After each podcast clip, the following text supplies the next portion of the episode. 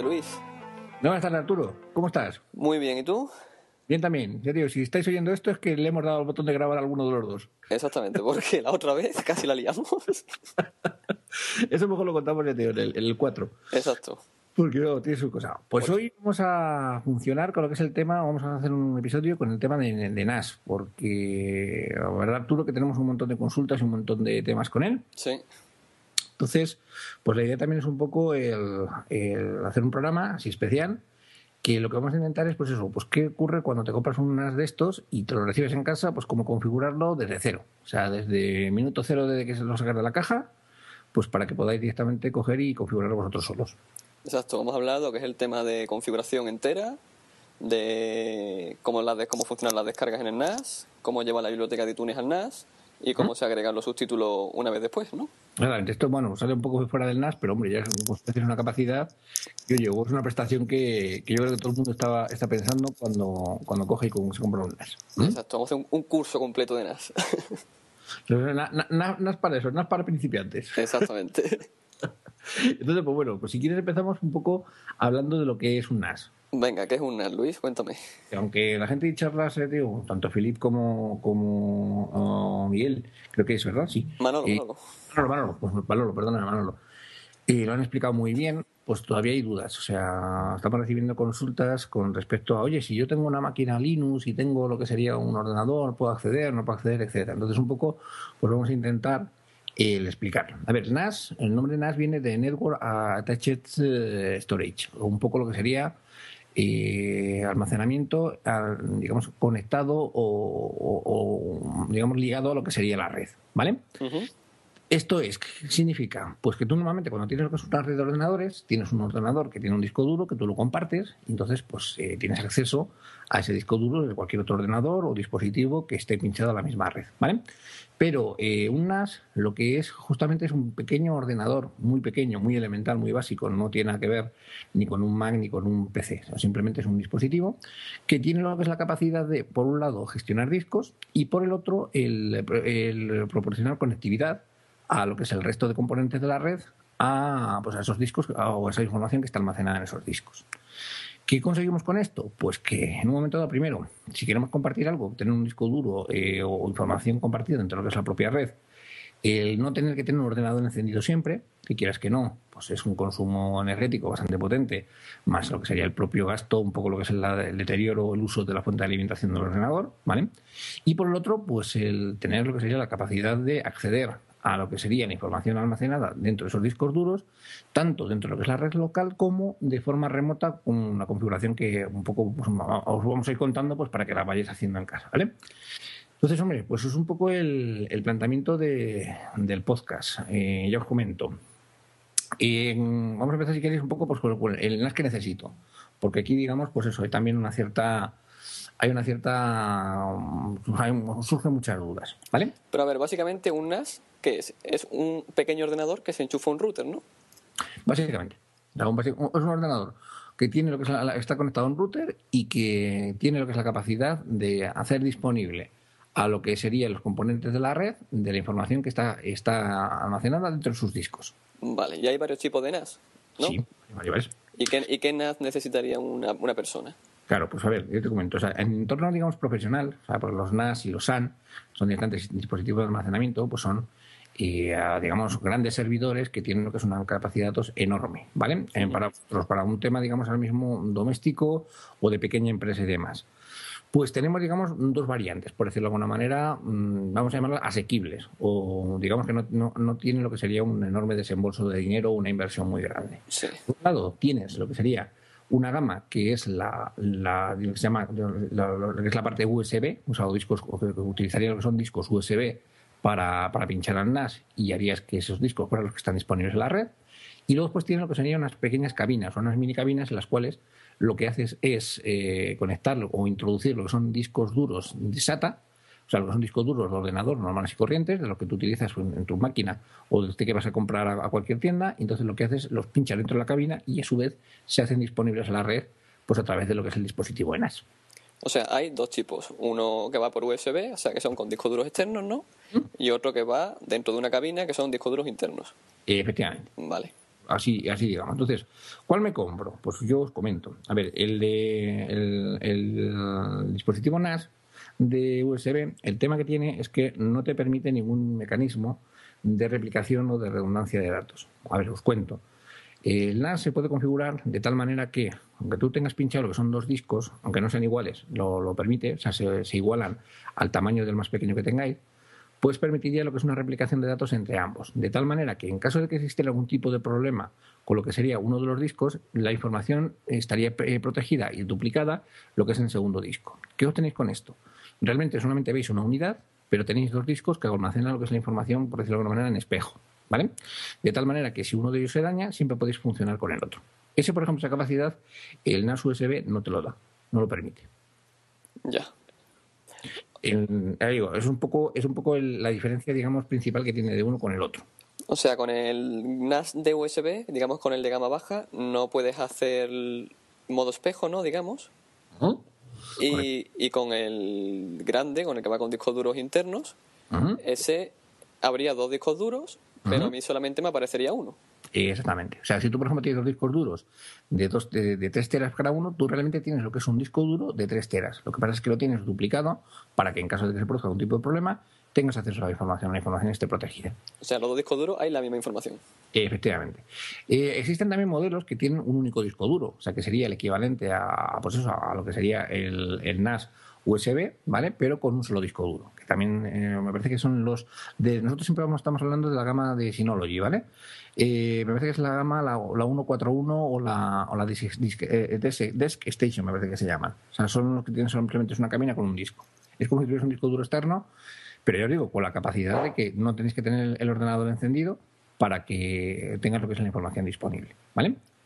Vale, entonces vamos a aprender cómo se configura un NAS, pero de la marca Synology, claro. Exactamente. Nosotros, los que trabajamos, los que conocemos, y la verdad que creo que están, están funcionando, porque la verdad es que hacen un producto pues muy interesante, son los de Synology. Eh, os, una, una, tradicional más, Arturo, perdóname que te, siga adelante. El NAS de, cabina, digamos, con dos discos, se puede configurar de tal manera que no se active lo que sería la duplicación de, información, la duplicación de datos. De tal manera que tendríais dos discos y totalmente separados, independientes, pero en caso de que se produzca algún tipo de problema con lo que es el disco, perdéis la información que está almacenada en ese disco. No tenéis replicación de datos, ¿vale? De acuerdo. Eso es importante.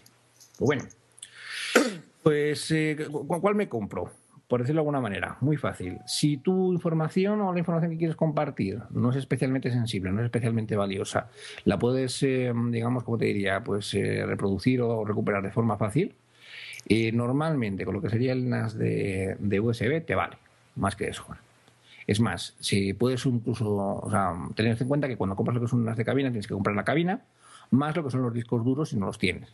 Entonces, sería el precio de la cabina que andaba por el nosotros el modelo así más o menos que hemos visto que está un poco pues en relación a esa calidad-precio más interesante es el 212J que es un poco pues el, gama media y que yo creo que es prácticamente el que todo el mundo está comprando ¿vale? Pero si en un momento dado pues tenéis discos por casa los podéis utilizar. Si en, en el caso distante de lo que es el USB, pues prácticamente cualquier disco USB que tengáis por casa lo podéis utilizar porque, vamos, a, menos que sea muy, muy, muy antiguo, pues hombre, la velocidad de transferencia que tiene y demás, pues permite que se puedan utilizar de forma, de forma correcta. También es importante ver un poco cuál es el, el uso que le queremos dar. Por ejemplo, si lo que queremos es almacenar información y en un momento dado pues conectarnos desde un ordenador y recuperarla, pues tipo documentos o tipo ficheros o tipo lo que sería un poco no contenido multimedia, ¿vale? Pues prácticamente cualquier disco USB o cualquier disco digamos normal te puede valer. Sin embargo, si lo que quieres es streaming, lo que quieres es ver lo que es películas o ver series de forma a través de la red y demás, es recomendable que invirtáis o que busquéis lo que son discos duros USB, en el caso de los USB, ¿vale? Lo más rápidos posibles. O sea, es, eh, es la diferencia entre que puedas ver la película o directamente simplemente funcione como lo que sería un, almacén de información. ¿Mm? ¿Yo con un NAS puedo acceder a su contenido desde el exterior, o sea, fuera de mi red local? En el caso, por ejemplo, de lo que son los de Synology, sí, pero hay que configurarlo. O sea, no viene por defecto, ¿vale? Vale. O sea, son, según salen de la caja, van pensados para que sean utilizados dentro de lo que es la red local. O bien sea pues a través de Wi-Fi o bien sea pues a través de cable. Eh, para acceder desde fuera hay que hacer una configuración que ahora veremos. De acuerdo. Pues si te parece, pasamos a ver cómo se eh, configura una de Synology. Perfecto, pues vamos, muy sencillito. O sea, nosotros los dos tenemos el, el USB Station. Ya digo, mm, en mi caso, pues fue más, más que nada porque yo realmente lo que lo quería era pues para el tema de ver películas. Recuerda, Arturo, que me mataste con el tema de que veías las películas y las series del iPad. esto es para mí. Eh, eh, eh, digo, en el caso de que, queráis, por ejemplo, queréis utilizar lo que es el NAS en un negocio, por un tema pues también de conservación de datos o de, o de, seguridad de los datos, o bien pues que tengáis lo que son requerimientos de almacenamiento más grandes o demás, pues tenéis que pensar en lo que es la cabina, ¿vale? Eso es importante. Entonces, tú simplemente lo coges, lo sacas de la caja, te voy a mandar las fotos del unboxing que hice yo cuando recibí el mío. Vale, La, ponemos ahí en el, post. Exactamente, y que, además eh, pues te quedas un poco, ¿cómo te diría?, sorprendido, porque resulta que eh, lo sacas y de repente dices, bueno, es que la caja es más pequeña que incluso la de, algunos móviles. O sea, mm, es nada, o sea, simplemente es una cajita que puede ser de 15 por 15 centímetros que además no suena, no tiene ningún ruido, tiene tres luces y se nos acabó. Y no pesa nada. Nada, o sea, parece que está hueca. Yo, yo la primera vez que lo cogí me creía que me habían timado. Mame, no me pasó a mí. Digo, esto está hueco, esto le faltan las piezas. Digo, que me han timado. Ten en cuenta que además yo estoy acostumbrado a utilizar lo que son sistemas NAS, pero claro, en el trabajo profesionales y demás, con lo cual digo, esto no es un NAS, esto es un chisme aquí infecto que me han, me han tomado el pelo. bueno, entonces lo primero que hacéis es simplemente te lo desembaláis. Viene simplemente lo que sería el dispositivo, el cacharrito, viene lo que es un transformador y viene lo que es un cable de red. No viene absolutamente nada más. Lleva un CD y lleva un pequeño libreto de cinco páginas de cómo se instala. O sea, cómo se le da la vida. realmente no tiene nada, ¿vale? Entonces, es muy sencillo. Le buscáis más o menos sitio pues encima de la mesa donde queráis. O si os digo, o lo podéis pinchar directamente al router si no lo tenéis encima del, en, el, en el despacho donde estéis funcionando, ¿vale?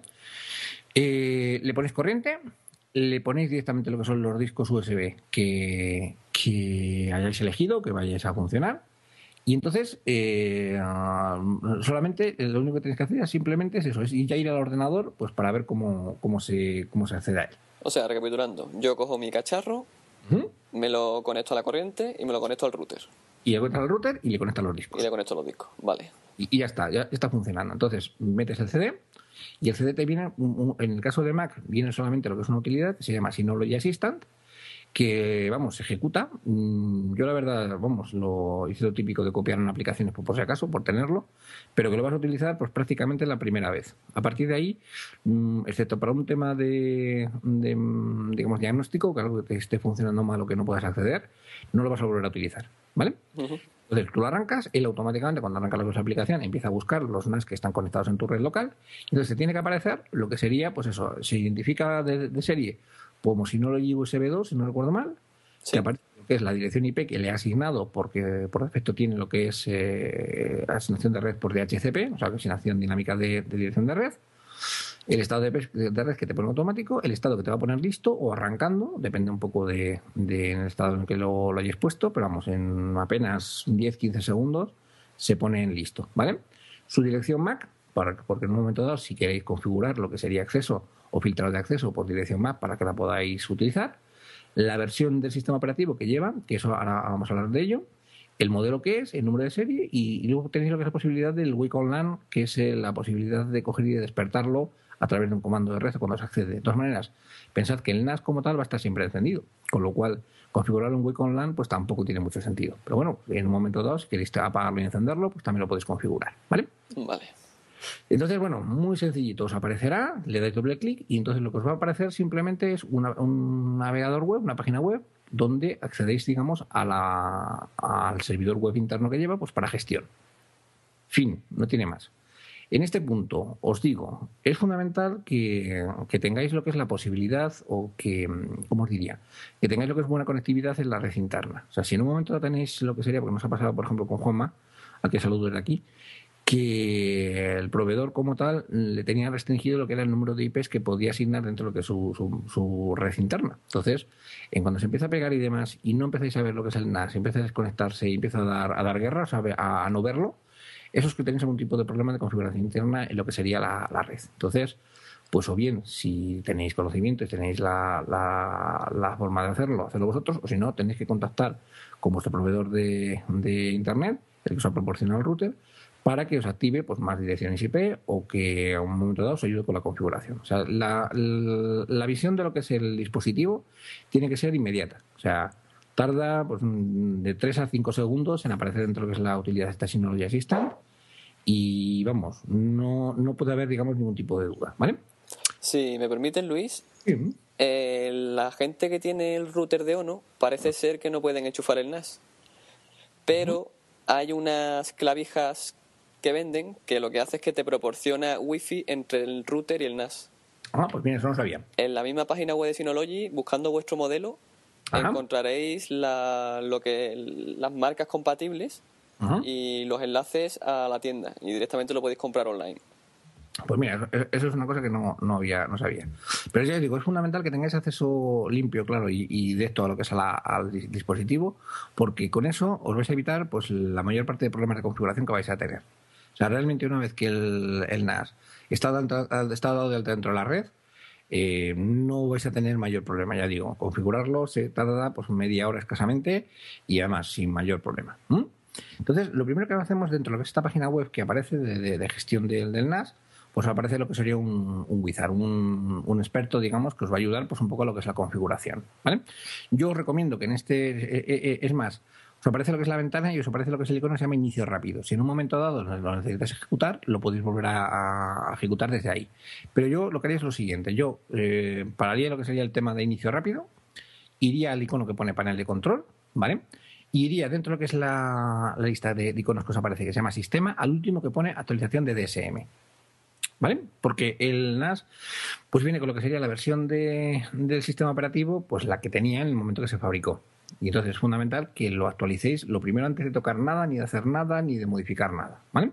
Se hace automáticamente desde este punto. O sea, simplemente os detecta cuál es la versión del DSM actual, os dice eh, no es la más reciente, dais a actualizar, él lo descarga automáticamente, lo coge, lo instala y después reinicia. Entonces estáis otra vez en el mismo. Volvéis otra vez a entrar en la, utilidad esta de Synology Assistant y volvéis a entrar de nuevo dentro de lo que es el dándole doble clic, entres en esta página web de configuración. ¿Vale?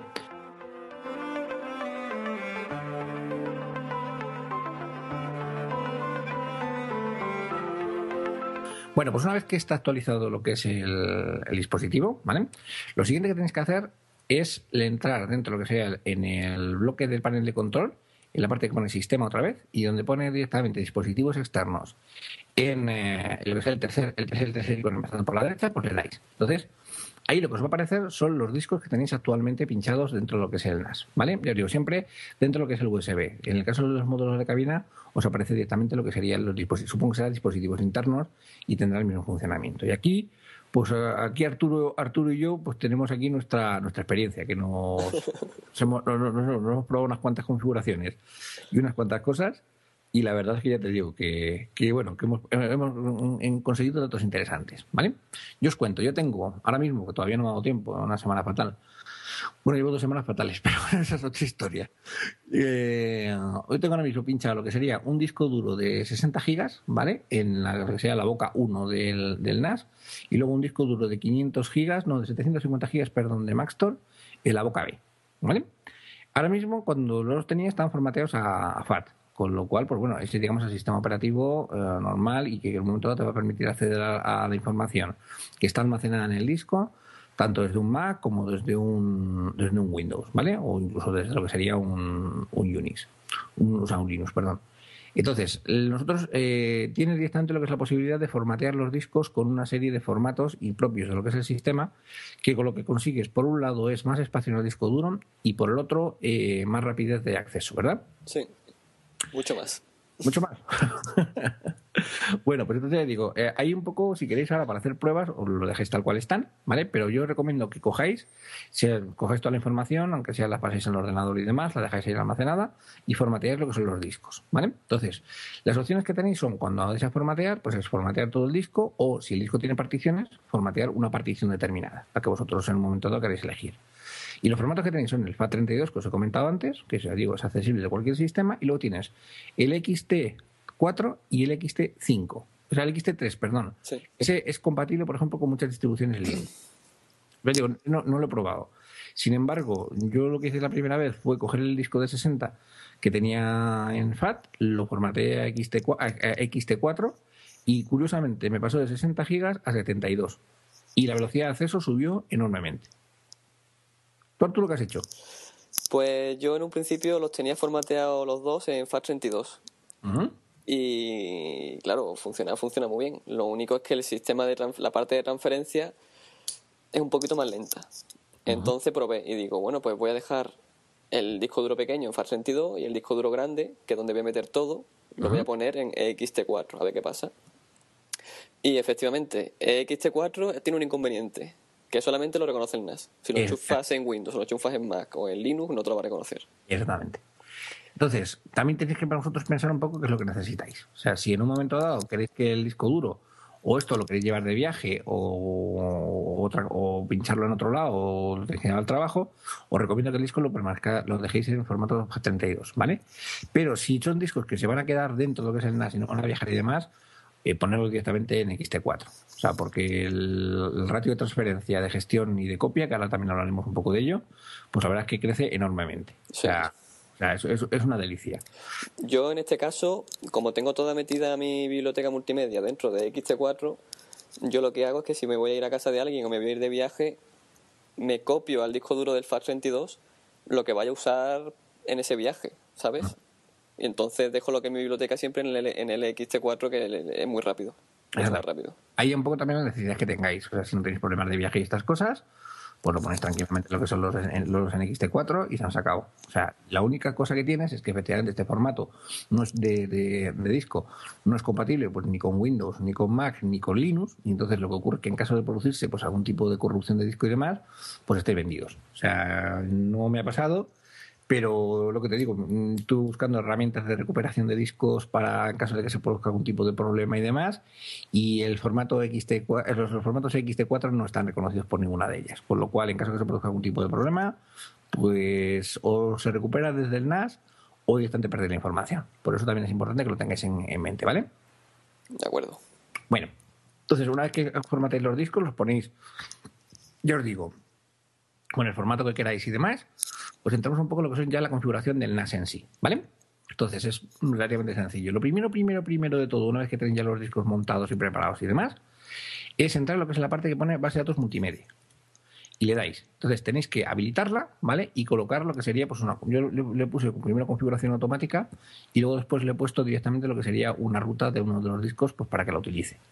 ¿Por qué es esto? Porque NAS, para todo lo que es el tema de pues eso, reproducción de, películas, vídeos, música, etcétera y demás, que está muy, muy orientado a esto, pues necesita este componente.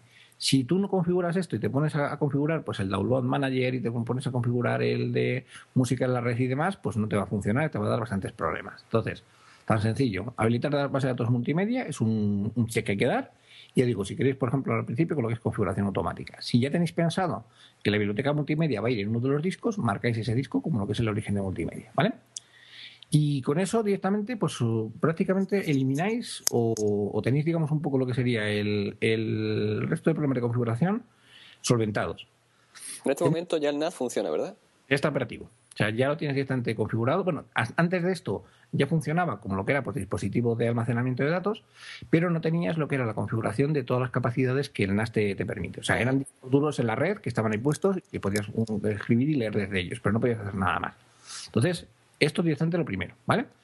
Después, en la parte hay un segundo icono, ah, perdón, estos están en lo que es la parte de abajo de lo que es el panel de control, que pone directamente configuración de la aplicación. Son las aplicaciones propias del NAS, ¿vale? Entonces, entráis directamente en el servidor multimedia y entonces, en el caso de que, por ejemplo, tengáis un dispositivo de LNA o UPnP, y un dispositivo de LNA, pues ahora mismo son televisores, al, por ejemplo, es la Play 3, eh, la Xbox, eh, no, sé si algún otro más, no, sé si algún más. Los discos duros de Western Digital también, que se conectan a la tele. Efectivamente, o incluso lo que hay un, producto de Western Digital que no es un disco duro, que simplemente es un repetidor de LNA. Uh pues que habilitar, le ponéis directamente las opciones por defecto y es más. Con esto directamente tenéis lo que es la posibilidad ya de ver en ese dispositivo los contenidos que estén recogidos dentro del NAS. Con lo cual, pues una de las cosas que ya veis, ya veis, ya veis, ya, ya empezáis a ver un poco el, uso del tema, ¿vale? Después, directamente lo que sería la configuración de iTunes, que es que lo vamos a tratar un poco más, un poco más en profundidad con, con Arturo, pero sí es necesario, digamos, definir lo que sería el origen de la biblioteca. Entonces, ponéis habilitar el servicio de iTunes, que es un check, le ponéis un nombre, si queréis poner contraseña, pues lo ponéis contraseña y a partir de ahí directamente lo tenéis también definido. Pero hay que decir que en iTunes lo que te va a aparecer es una como una lista de reproducción.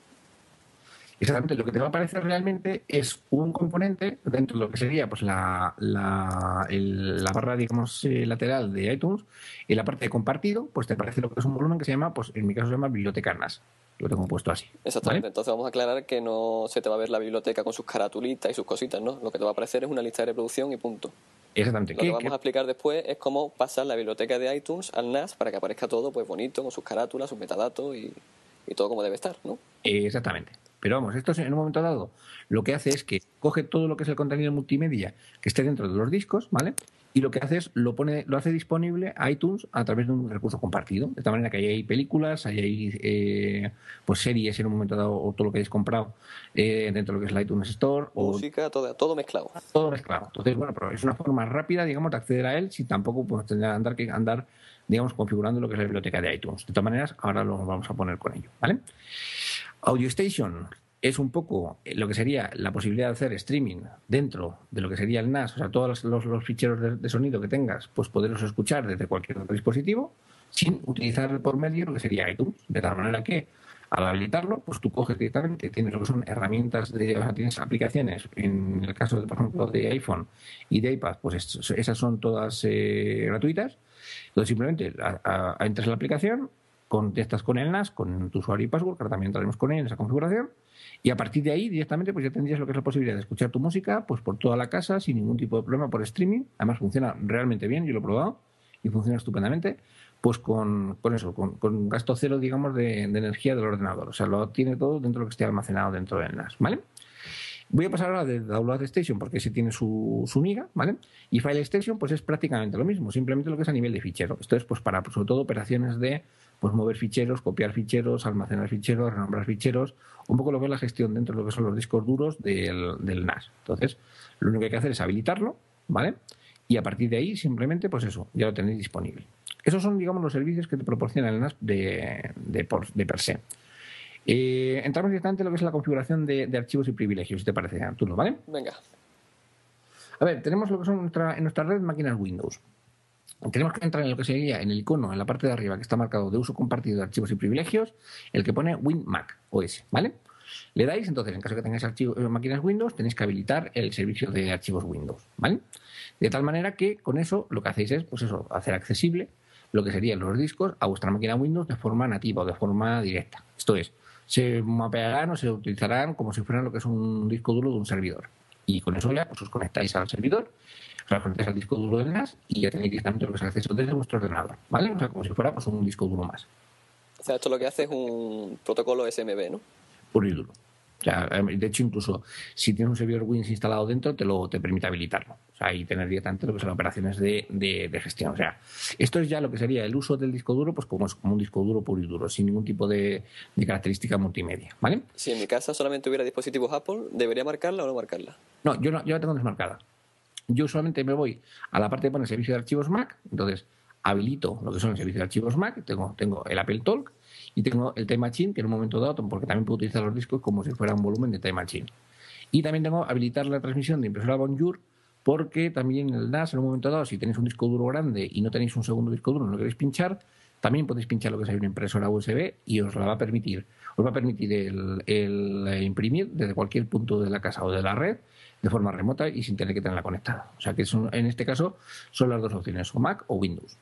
¿Qué pasa con máquinas Linux o, o, dispositivos? Pues ya os digo, todo, eh, digamos, un sistema operativo que en un momento dado pueda tener acceso, bien de forma directa o, mediante TCP/IP, o bien mediante lo una aplicación pues, tipo Samba y demás, para, para, mapear o conectarse a unidades de, de red compartidas, podéis acceder a ellas. Tenemos una consulta ¿Cómo se llamaba este? Ricardo. Ricardo, Ricardo, discúlpame, que tardamos más un poquito en, contestarte, que él sobre todo trabajaba con máquinas Linux. Entonces, eh, lo que no tiene, digamos, son las herramientas pues para todo el tema de multimedia. O sea, pero sí tiene acceso a lo que es al disco duro y puedo acceder a él sin ningún tipo de problema. O sea, sería pues un volumen de red en el cual se mapea, pues como sea por TCP/IP o digo, utilizando lo que son las capacidades que Linux tiene de Samba, porque el Samba va integrado dentro de Linux, y mm, se conectaría lo que es a los discos duros sin ningún tipo de problema.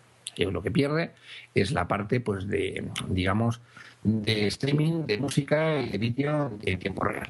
Pero, por ejemplo, también el Download Manager podría gestionarlo, porque todo el, NAS realmente se gestiona desde lo que es una página web, un servidor web. Con lo cual, pues hombre, excepto esas dos cosas, el resto lo, también lo puedo utilizar. ¿Vale? Vale. Bueno.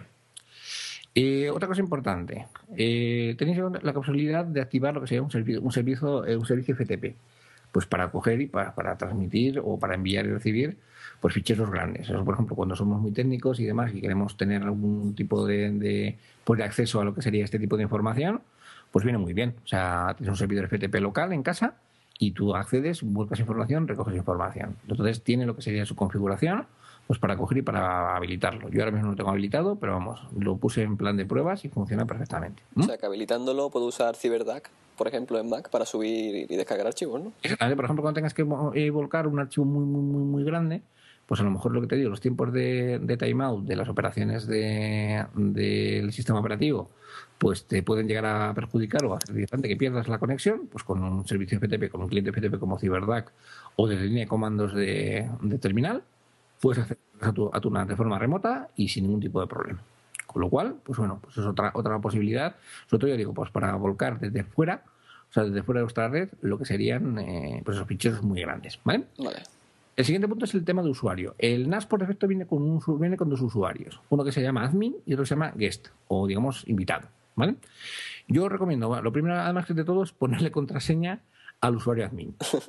Porque es lo que te digo, le, tenéis que poner una contraseña para que no venga cualquiera, se conecte y os haga aquí la, gracia. Entonces, la contraseña que, queráis. Una contraseña muy fácil, muy sencilla, muy elemental, o más complicada, o lo que vosotros queráis. Yo lo que hago es, por un tema de seguridad, es no utilizar por defecto lo que sería la contraseña de admin y me echo usuarios por cada uno de nosotros. En el caso uno mío y otro pues para mi chica. Entonces, eh, yo desde mi dispositivo utilizo mi usuario con los permisos eh, correspondientes y Arancha pues utiliza los suyos, de tal manera que el usuario admin pues no viaja por la red, no se ve comprometido y si en un momento dado lo típico, estás en un cibercafé con tu iPad, te conectas a la red wifi, te pones a ver un capítulo de Fringe, pues por, por eso, pues en el iPad utilizando lo que sería el dispositivo de, o sea, el streaming de vídeo, pues nadie te coge lo que es la contraseña te cogería solamente la de este usuario que en un momento dado no va a tener los permisos de administrador. ¿vale? El crear, modificar, borrar y demás usuarios es muy elemental. O sea, tiene cuatro botones. Les digo, crear usuario, que os aparece lo que sería un, un, esto, un diálogo en el cual ponéis la información del usuario, luego después editarlo, eliminarlo y la fortaleza de la contraseña que os permite, pues eso, el ver lo buena o mala que es la contraseña. O sea que aquí lo primero que hay que hacer es ponerle contraseña al usuario admin, ¿no? Al administrador. Y luego crear tantos usuarios como vayan a usar este NAS. Exactamente. Ya digo, eh, es muy cómodo o es muy típico el tema de utilizar el admin para todo, pero tiene unas implicaciones de seguridad que hay que tener en cuenta. Entonces, yo prefiero el hacer un usuario por cada uno de ellos, dejar el admin pues, para cuando realmente se necesite y tener lo que son simplemente usuarios de forma, digamos, común. O sea, usuarios, digamos, que solamente permitan pues, leer y escribir, no hacer mucho más, no tengan lo que es la posibilidad de gestionar lo que es el NAS. ¿Vale? Bueno, entonces, la siguiente, el siguiente punto sería el de carpeta compartida. Entonces, pues la carpeta compartida son simplemente los puntos de montaje o de enlace que tienen lo que son los discos duros para, para ser accesibles desde cualquier punto de red o cualquier dispositivo de red. Por defecto va marcado lo que sería el array del disco y en un momento dado también lo que tenéis aquí es la configuración de privilegios. Entonces, en el disco duro A, por ejemplo, yo el usuario admin, pues le tengo puesto directamente todos los permisos. Mis usuarios de, de, gestión, digamos, el de el mío, yo tengo puesto también lectura y escritura, pero por ejemplo el de la ancha solamente tengo puesto lectura porque ya no lo necesita. O porque no te fías. Realmente, es que ya no, necesita el, volcar. O sea, esto es una cosa más bien, entonces si le gusta, pues hace desde fuera, pero no le necesita lo que se escribe en el disco. Lo típico, oye, tengo un tema del trabajo que lo tengo en el, NAS y se me ha pedido del ordenador, lo he borrado, no lo tengo se conecta en un momento dado con su ordenador aquí al, NAS de forma remota y lo, lo, copia, se lo trae y están tan felices y tan contentas. O sea, es intentar que todo el mundo, o sea, que cada usuario tenga los privilegios de acceso suficientes para funcionar, pero que no tenga de, de, más o por exceso. Yo digo, con esto lo controles aquí, ¿vale? ¿Con el invitado qué hacemos? El invitado yo lo tengo desactivado. Yo también, sin acceso. Exactamente. Eso, eso en un momento dado, yo digo, si os viene alguien para de, visita y tal y queréis darle el guest, etcétera, pues no haya películas. Pero yo normalmente este tipo de cosas, pues prefiero no, no compartirlas y el usuario invitado en todos los sistemas operativos suele ser fuente de múltiples problemas de, de filtración de información o de compromiso de la seguridad. Entonces yo, le digo, por, por norma lo desactivo. ¿Mm? Bueno. Seguimos, ¿no? Seguimos, exactamente. ¿Podéis dar permisos?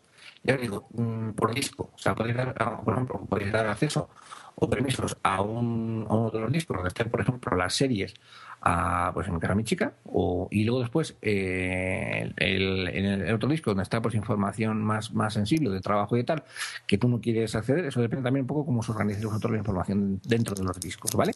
Pues solamente que tenga lo que es acceso este usuario. Entonces, pues uno para música y demás, un tipo multimedia y otro pues para documentos de trabajo, etcétera. Es la granularidad es total mm, con simplemente lo que sería pues darle a tus usuarios y darles permisos dentro de lo que sería pues este, este elemento de carpeta, compartida, ¿vale?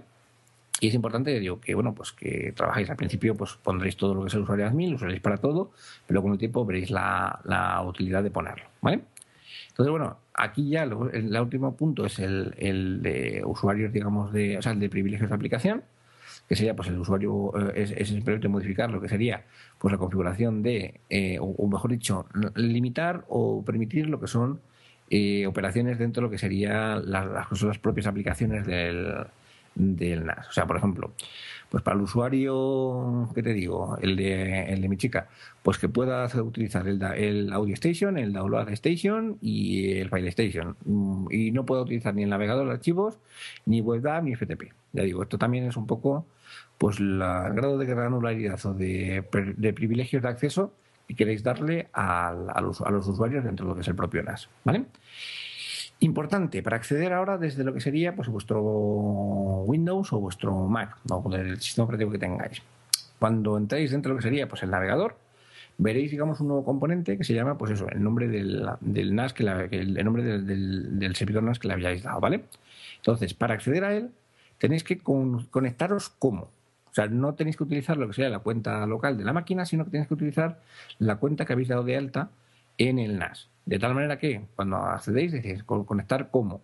Pues en mi caso, pues es, es el herreros con mi usuario y mi password, y entonces yo ya tengo acceso a lo que son a, los discos con los privilegios que he configurado dentro de lo que sería el, el gestor de privilegios del NAS, ¿vale?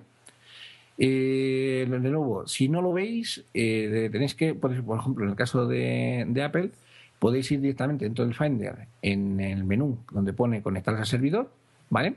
Y tenéis que colocar lo que sería lo siguiente, es AFP, o sea, América, Francia, Pontevedra, dos puntos, barra, barra, nombre del, de vuestro NAS, punto local, ¿vale? Con eso tenéis directamente mapeados lo que, son, lo que sería el NAS dentro de vuestra red local y tenéis acceso al NAS de forma automática. Esto os lo digo si falla cuando hace lo que es el reconocimiento del, dispositivo. O sea, entrase, por ejemplo, en el Finder y no se encuentra lo que es el, el NAS. Pues lo podéis forzar así para que se mape. ¿De acuerdo? Le digo, es eh, importante que lo tengáis porque con esto pues hacéis también control de lo que es el NAS como si fuera pues un disco duro más dentro de vuestra red, lo típico, pues para volcar información, para soltar información, sobre todo al principio que tendréis toda la información dentro de lo que es el ordenador y todavía está pendiente de colocarla dentro de lo que son los discos. Pues para esto precisamente es para esto, ¿de acuerdo? La gente que no se piense que esto es un mundo muy raro, que esto es ir mirando privilegios de aplicación, dos clics y se acabó. O sea, que esto, es, muy, esto es muy rápido todo. No tiene mucho más, ¿vale? Entonces, bueno, si quieres entramos dentro de lo que sería pues un poco lo que es la, parte de, servicios de red. Entonces, estos eh, sobre todo son pues para lo que es la configuración o el acceso, digamos, de forma remota del NAS. El primero que tenemos es DNS, que esto es un servicio pues para hacer disponible lo que sería el NAS a través de Internet. Entonces, lleva un wizard muy tonto, o sea, lleva un, un, gestor muy tonto. Lo que te hace simplemente es, lleva un punto que pone habilitar la compatibilidad de DNS, que digo sobre todo pues, para que los usuarios pues, puedan tener acceso al servidor pues, a través de un, nombre de host, pero no a pelo. Entonces, él os proporciona pues, una serie de, de, proveedores. Tenéis Nokia IP, tienes FreeDNS, eh, ZoneEdit.com, DNSPod, o sea, tienes una lista de, de proveedores, digamos, de mapeo o de información. Le ponéis directamente lo que sería el nombre del host en la, máquina que queráis, o el, dispositivo que queráis, que además os lo proporciona también el, propio wizard del, del NAS, ¿vale? Un nombre de usuario, una contraseña y a partir de ahí vuestro NAS está por lo menos disponible a, a nivel de externo. Ahora vamos un poco quizás la parte más, más complicada, que es la de configuración del enrutador. O sea, esto es directamente configurar el router. Entonces, aquí tenéis que, lo primero que vais a encontrar directamente es que os va a solicitar que pongáis lo que es la dirección del, del NAS de forma estática. Entonces, es buena idea simplemente, o cuando os aparece por DHCP, que es la configuración por defecto, o sea, os da lo que es una dirección IP dentro de vuestra red local por defecto, pues esa misma dirección IP la ponéis fija. En mi caso, pues yo digo 192.168.7.21. Pues yo pongo esa misma dirección, lo dejo como fijo, y entonces a partir de ahí entráis en la parte de configurar el, el router. Entonces, tenéis dentro de lo que sería esta, este apartado, pues una lista bastante grande de los routers ahora mismo que están pues en un poco de, de moda que están eh, proporcionando los proveedores. Pero puede ocurrir, como me pasa a mí, que no aparece lo que es el router. Entonces tendríais que hacer lo que es la configuración del router a mano.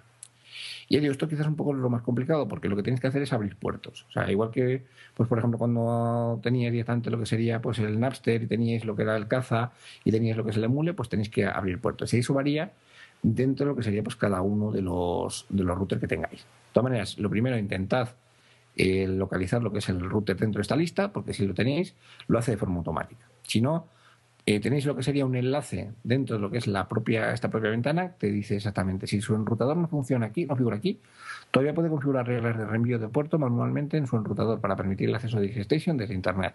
Vaya aquí, lo pulsas para obtener instrucciones detalladas. ¿Por qué es esto?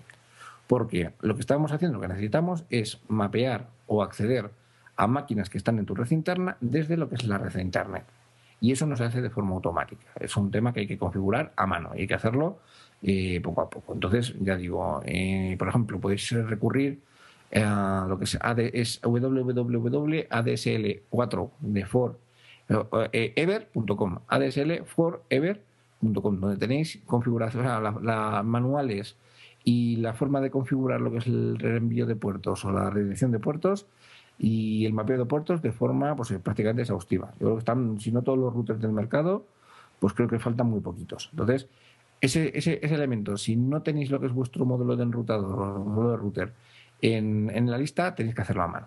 Con eso tenéis ya lo que es la posibilidad. Además, os aparecen también en la misma ayuda del enrutador los puertos que en un momento dado hay que abrir dentro del router pues para permitir lo que es el acceso de forma remota.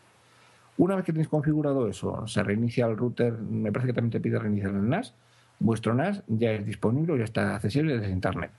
No sé si tú lo has llegado a hacer, Arturo. No, yo todavía eso no he llegado.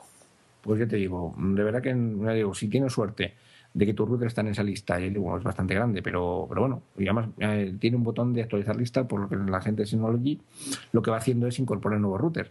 Pero si no, pues hay que hacerlo a mano. Hay que hacerlo directamente entrando lo que es la web de configuración del router, hay una parte que sería pues, el redireccionamiento de puertos, eso varía del router que estés utilizando el que sea. Y con eso directamente tenéis que hacer lo que es la, configuración del, router pues, para permitir que los servicios que utilizan unos puertos determinados estén publicados en Internet. Esto es lo que nos permite, pues eso, lo que os comentaba antes de pues, ver una película desde remoto utilizando una red Wi-Fi o bien acceder a lo que son los discos o recuperar información. Si no tenéis esa configuración hecha, el NAS sigue funcionando, pero solamente desde la, desde la red local. ¿Vale? Exactamente. ¿Qué tal vamos, Arturo? ¿Te va, ¿Te va quedando claro? Sí, a mí esto que era lo único que me faltaba por hacer, ya es hacerlo y me voy a poner esta noche con ello. Perfecto, pues ya digo, es, es, cacharra un poquitín y lo que más te puede costar es la configuración de, los, puertos. Si no lo tienes ahí, te toca hacerlo a mano. Pero lo de medio es muy, muy sencillo. Vale, Bueno, la parte de cortafuegos, que siempre es la parte de seguridad que parece que da, da mucho. Simplemente esto, tened en cuenta que ahora lo que hacéis es hacer disponible lo que es vuestro NAS a Internet. Entonces tenéis que, tenéis que configurarlo. Entonces es muy sencillo el, el coger y, configurarlo dependiendo de pues, cómo estéis conectado. Tenéis que colocar directamente lo que serían pues, los puertos que habéis abierto, pues una, una serie de aplicaciones incorporadas o un tema personalizado. La dirección de origen, pues le decís que todo, porque no sabéis qué dirección vais a tener desde fuera. y la, y la acción por defecto, que es permitir o denegar. Con esto vais haciendo un poco lo que sería pues los perfiles de acceso. ¿Por qué es esto? Pues, por ejemplo, el otro día estábamos comiendo con, con Philip y nos comentaba que su NAS lo estaban atacando desde Internet. Estamos hablando, ya digo, no es que lo están atacando, sino que ahora mismo por Internet hay un montón de máquinas que están infectadas de, pues de boots y de elementos que, que lo que hacen es intentar localizar máquinas disponibles. Entonces, cuando ven una dirección IP que, que contesta, pues intentan, intentar acceder a ella. Máquinas no, di máquinas con Windows y ya está. No, yo, yo digo máquinas. son máquinas directamente que están infectadas y que en un momento dado, pues lo que hacen es, sin que el usuario lo sepa, realmente están ese, ese malware instalado en su, su sistema. Entonces, una parte de las cosas que hace, aparte de dejarles trabajar sin ningún tipo de problema, es intentar localizar por máquinas disponibles. Entonces, intentar también infectarlas y que se entre dentro de lo que es esa red de, pues de eso, de boots o de, de, de zombies, pues para, para coger y para hacer más ataques. Entonces, aquí sí es recomendable que colongáis y que configuréis lo que es el tema del Cortafuegos. cortafuegos. Lo que para que digo, también depende de la información que tengáis. Si tenéis películas y tenéis cosas, pues a lo mejor tampoco os merece la pena, pero bueno, siempre es bueno el, el que lo configuréis. Ya digo, es muy, muy elemental. Es la aplicación, el puerto y si le permitís o no le permitís. Y ya se acabó. y se acabó. Ya digo que no es, no es para astronautas, ¿eh? bueno, aparte de servicios web, esto lo vais a necesitar activar directamente por si tenéis un iPad o si tenéis un iPhone dentro de casa para acceder a él. O vamos, un iPhone, o me parece también directamente que lo son los Android y demás también lo utiliza. Entonces es, tenéis que habilitar el WebDAV y si queréis directamente, pues para todo el tema de series que luego veremos, pues habilitar el CalDAV, que es la parte de calendarios compartidos de, por ejemplo, de, de Google. Entonces, con eso, pues eh, simplemente tenéis lo que es la posibilidad de acceder a través de, de lo que es el, el, el iPhone o el iPad o el Android directamente lo que es al, al dispositivo. Pero esto en, esto en realidad se habilita para entrar desde la aplicación de iOS ofici- oficial de Synology. Exactamente. Porque luego hay otra, ¿no? Que es la que usamos nosotros, que es la SynoDS, que luego hablamos de ella, Sí. que no hace falta activar el, el WebDAV. Sí, lo que pasa es que digo, siempre viene bien tenerlo porque en cierto modo los utiliza ambos. ¿eh? Entonces, yo cuando bajé la, la, la DS File de, de eso, mm, me funcionaba a ratos. No tenía activado y entonces decidí activarlo y, hombre, va, va funcionando mejor. De todas maneras, ahora la comentaremos porque tiene su aquel. Pero vamos, ya os digo, es muy sencillo. Habilitar WebDAV y ya digo, habilitar CalDAV, que son simplemente pues para cuando un RSS tiene lo que es un calendario, pues poder acceder a él y que el Download Manager esté pendiente de lo que tienen que bajar, pues tan sencillo como habilitarlo. No tiene mayor configuración, ¿vale? El bloqueo automático, pues es justo es otra medida que podéis utilizar en vez de lo que es utilizar el firewall. Si el firewall en un momento dado os da guerra o no sabéis configurar y demás, pues es tan sencillo como habilitar el bloqueo automático. Entonces, en cuanto se detectan una serie de intentos de conexión, que por defecto viene a 5, o en, en cinco minutos, que también es la, es la esa, y no son, no son fa- no son exitosos, o sea, son fallidos, son intentos de adivinar la contraseña, pues lo que hace directamente es que bloquea esa IP, con lo cual os evitáis el, el problema y os evitáis de ese atacante en ya. O sea, muy fácil y muy elemental. Ya digo, podéis bloquear la dirección IP pues por días, tantos días como queráis, o incluso directamente podéis, os permite el que os envíe un correo diciéndoos las direcciones IP que ha bloqueado. Con lo cual, pues eh, además automáticamente genera lo que es una lista de bloqueo que os va diciendo pues las direcciones IP que ha cogido y que ha y que eso que ha ido bloqueando. Así podéis tener más o menos con- configurado, o sea, tener más o menos controlado, pues quién ha estado intentando acceder al, al- a vuestro dispositivo, ¿vale? Ujú. Finalmente, lo que es el habilitar el terminal, pues es pues para que si sois ya más técnicos y queréis acceder al NAS pues, uti- utilizando Telnet o el SSH, pues que podéis hacerlo. Digo, el NAS tiene un pequeño sistema operativo que es mm, parecido, similar a lo que sería un Linux, ¿vale? Pero muy, muy, muy, muy básico, muy, muy elemental. Entonces, pues si os gusta más el cacharreo, queréis montar alguna cosa, o montar un paquete, alguna cosa fuera un poco de lo que es el, el uso normal, pues podéis habilitarlo, ya digo. Yo, por ejemplo, por ahora todavía no los tengo habilitados porque no los he necesitado. Mm, Yo tampoco. Pero vamos, si los queréis habilitar, sencillísimo. Yo ¿vale? estoy muy contento con lo que me está ofreciendo Synology en estos momentos. Hombre, si me pone ya la nueva el nuevo sistema para nuestro USB, estaría encantado, pero Claro, sí, porque es que, ya digo, el sistema operativo se llama DSM, entonces ha aparecido ahora mismito, vamos, ayer me parece que fue, o antes de ayer, la versión 4 del DSM. Lo que pasa es que en nuestro caso el USB eh, Station no tiene directamente lo que sería esa versión 4, estamos todavía en la versión 3 y algo. de momento, esperemos ver si... Pues por ahora no sabemos si lo vamos a montar o no. Porque ahora también hablaremos un poco de las capacidades que tiene, porque es otra pregunta también que hacéis, que es el tema de lo de Dropbox. Entonces, para, ahora luego lo hablamos.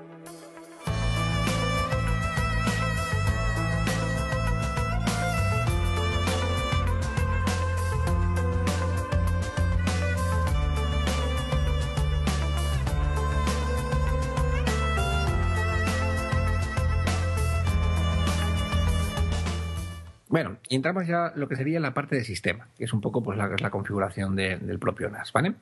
Aquí realmente, pues bueno, hemos visto antes los dispositivos externos y la parte de actualización de DSM.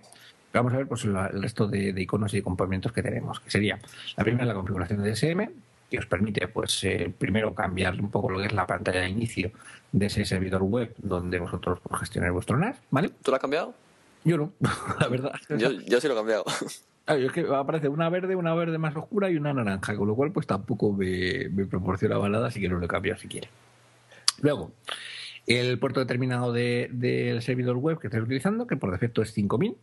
Ya de hecho, la dirección por defecto de esta página web de gestión es http barra barra la dirección IP del, del NAS 2.500 a 5000, perdón, barra por webman, webman barra index.cgi, que es un poco el punto de inicio. De todas maneras, esta lo podéis colocar entre el favoritos porque es quizás la que más vais a utilizar o, realmente la única que vais a utilizar para gestionar el NAS, ¿vale? Y digo, eh, con eso pues lo tenéis. ¿eh? De todas maneras, a las malas, si tenéis el Synology Assistant, que si no Assistant, exactamente que os lo cogéis lo, os lo abre. Pero vamos, yo tengo puesto como favorito, lo, lo, cojo, le doy un, clic y ya estoy dentro, ¿vale? Bueno. Tenéis la posibilidad de habilitar pues, conexión segura, HTTPS, pero bueno, en red local pues a lo mejor tampoco necesitáis mucho más, ¿vale? Tenéis la posibilidad también de configurar pues cuánto tiempo está lo que es la sesión activa, pues por lo típico lo dejáis abierto, pues te ha puesto, me parece por cierto, son 15 minutos, 15 minutos exactamente. Sí, 15. Y luego pues tenéis una, pestaña que es mejorar la compatibilidad del explorador omitiendo la comprobación de IP. Que esto, pues bueno, simplemente es cuando tenéis lo que es un servidor proxy, o estáis accediendo a lo mejor desde, desde la oficina, que tenga un servidor proxy, pues eh, podéis, digamos, accederlo. Para que, bueno, ya sabéis que el trabajo no se va a hacer estas cosas. Pero bueno, si no lo necesitáis, pues tenéis que, tenéis ponerlo. La parte de navegación de archivos os permite pues, llevar un registro de quién ha accedido a qué en qué momento. Ya digo, eso simplemente pues, cuando tengáis algún tipo de problema o tengáis alguna, alguna duda con respecto a quién está accediendo, pues lo podéis habilitar. Y el puerto del router, pues, pues simplemente lo que sería la dirección IP del router, el del DSM por HTTP y, el DSM por HTTPS. De tal manera que cuando tienes directamente lo que son, o queréis que eh, pues compartir un fichero que esté almacenado dentro de lo que es vuestro NAS, pues por ejemplo queréis colocar en un Facebook una foto o queréis colocar en, en Twitter pues un vídeo o cualquier cosa de estas, pues también tenéis lo que es la posibilidad de hacerlo. Yo no lo hago, pero bueno, si lo queréis colocar, aquí lo que definís es un nombre de servidor, pues para que en un momento sea accesible desde fuera, siempre evidentemente habiendo configurado el acceso externo y con eso pues tenéis lo que es la posibilidad de pues el almacenamiento de fotos el almacenamiento de vídeos que siempre suele ser un problema y que son las cosas que os cobran de hosting pues hacerlo disponible desde aquí. Por ejemplo pues nosotros pues para colocar podcast pues lo podemos hacer desde aquí desde el Synology sin ningún tipo de problema. Exactamente. ¿vale? entonces bueno ese es quizás el, icono más, más el, el elemento más, más, más importante. A partir de ahí lo único que tenéis es el tema de fecha y hora os recomiendo que pongáis lo que es la configuración de zona horaria, pues la vuestra, que en, vuestro caso será pues el GTM más uno, que Bruselas, Copenhague, Madrid, etcétera. Y luego, pues si queréis, pues lo podéis sincronizar con un servidor NTP pues para tenerlo en hora. Os digo que el primero que aparece, que es el de time.nis.gov, no funciona. O sea, tenéis que utilizar el de pool.ntp.org. Son los dos que vienen. Entonces, pues el primero, ya digo, os genera un error de que no ha podido sincronizar. ¿Mm? La siguiente pestaña pues es el idioma de esta página web para gestionar el, el, NAS. Viene por defecto en castellano. Eh, predeterminado del, explorador. Si tenéis el explorador en inglés, os aparecerá en inglés. Si lo tenéis en castellano, os aparecerá en castellano. Y yo digo, las malas, directamente, pues la parte de correo electrónico y de la página de código vienen en inglés. Con lo cual se pueden poner tranquilamente a español y sin ningún tipo de problema. Y lo tenéis ya Yo tenía, por ejemplo, en inglés y lo, lo acabo de cambiar ahora mismo. Siempre que hagáis un cambio, le dais a OK y luego para volver atrás le des a cancelar. Eso sí es una particularidad del menú de, del NAS, por decirlo de alguna manera, ¿vale? Entonces, una vez con eso, lo tenéis configurado. La parte de, notificación, pues yo os digo, os puede, os puede hacer que el NAS, en caso de que tenga un problema, un error o, cambia o se apaga o, hay alguna cosa, pues os manda un correo electrónico. Entonces, le ponéis lo que es un servidor de correo con una cuenta y os manda a, ese, a esa dirección de correo los mensajes de error pues para ver qué ha pasado en casa. Es una forma de, de, volver a casa y de, y de eso, y de, poder pues, tener acceso al, dispositivo. La parte de alimentación que estoy dando, pues es si tenéis, por ejemplo, lo que son discos duros USB que tengan, esos sobre todo son los discos duros que son alimentados eh, puedes hacer directamente que se hiberne. O sea, que en un momento dado, pues cuando no esté haciendo nada el NAS y pasa un tiempo y nadie conectado, por ejemplo, cuando estáis en, no estáis en casa, estáis en el trabajo o de viaje y no está descargando nada ni nada, pues podéis decirle que a las, no sé si me parece que es a, la, a los 10 minutos, a los 15 minutos y tal, de inactividad, pues el disco duro se pare, con lo cual pues ahorráis más energía todavía. Si son discos duros que no van alimentados, pues no, no, podéis, no podéis configurarlos. No sé si alguno de ellos tiene configuración de hibernación, porque yo hace tiempo que no compro discos de estos, pero creo que directamente no se, no se alimentan. los discos duros externos de Synology, cada vez que están un tiempo sin usarse, automáticamente entran en hibernación ellos solos. Claro. Pero digo que en un momento también los que son eh, alimentos. De Synology, perdón, no, de Western Digital. Me ha parecido raro porque o sea, eh, por ejemplo, yo el, Max mío sí tiene lo que es gestor de, de dormir. Entonces, lo que le he dicho, él por defecto le tiene puesto distante lo que es una hora y yo le he puesto a 30 minutos. A los 30 minutos se duerme el disco y entonces lo estoy, estoy eh, o sea, no estoy haciendo que el disco esté ejecutándose continuamente, o sea, rotando en activo y entonces pues ahorra energía, ¿vale? En la parte de red, pues yo os digo, eh, tenéis que, aquí es donde colocáis el nombre del servidor, que podéis, colocar el nombre que queráis sin espacios, si no recuerdo mal. Pues si ponéis espacios da problemas.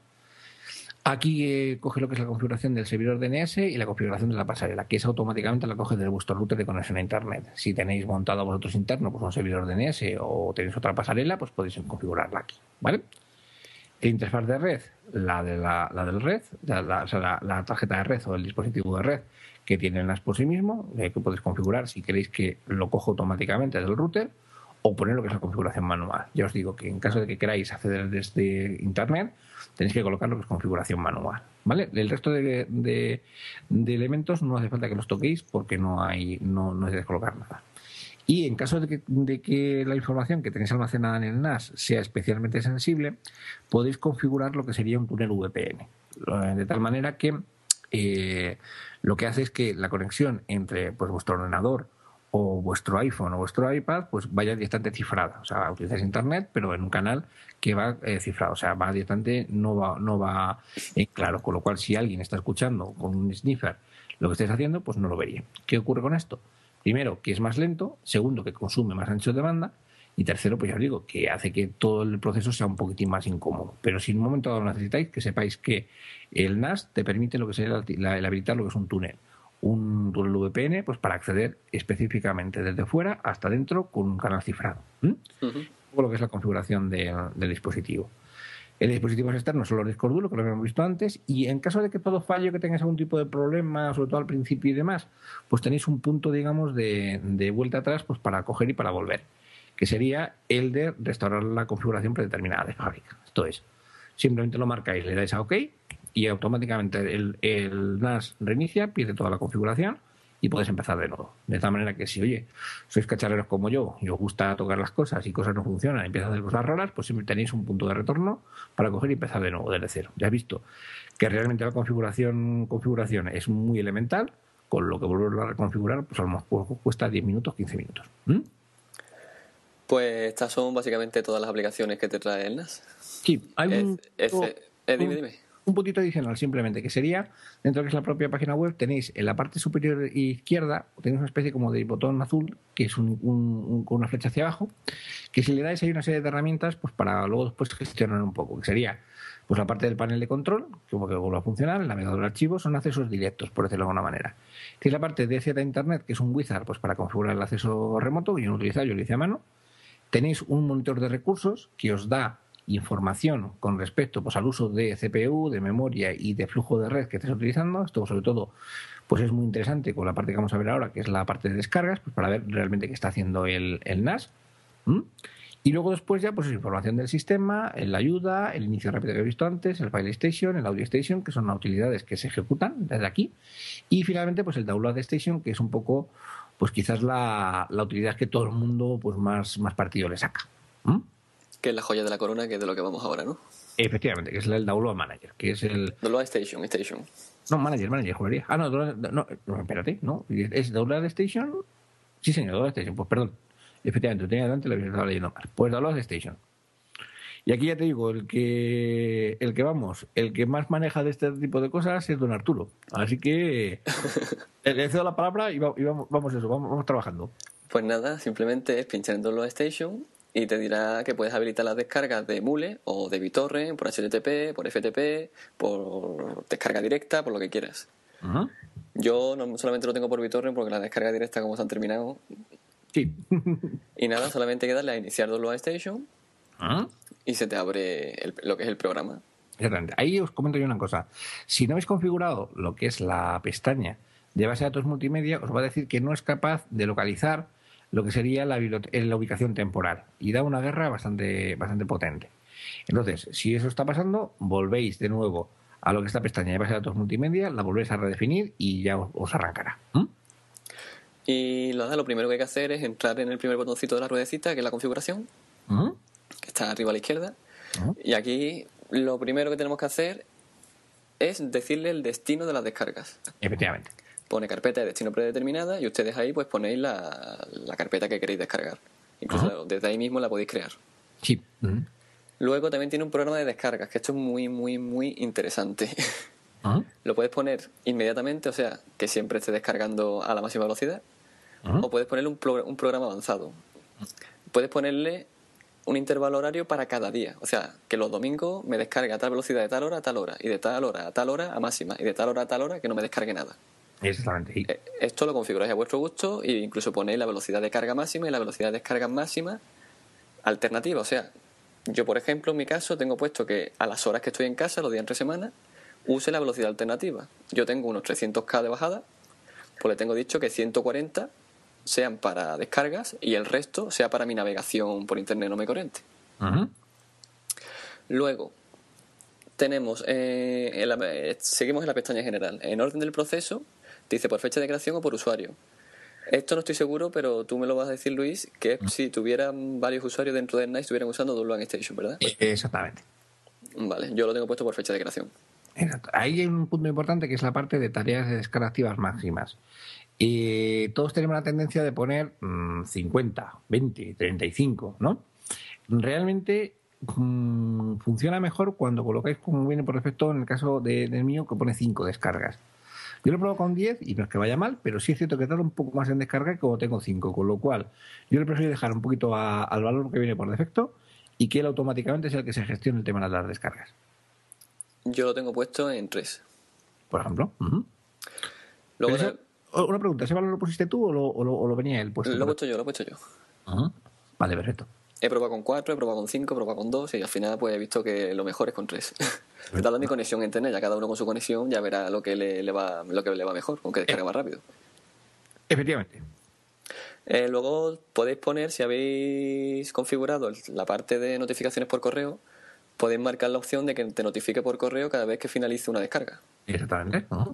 Que puede ser ideal, pero también puede ser un coñazo. Ya ahí a gusto de cada uno. Exactamente. Luego la siguiente pestaña de alojamiento de archivos, pues aquí vemos todos los servidores que hay de descarga directa, entre ellos está FileServer, MegaUpload, etcétera. Eh, vienen todos marcados y por defecto, ¿no? La mayoría. Sí, entras por defecto.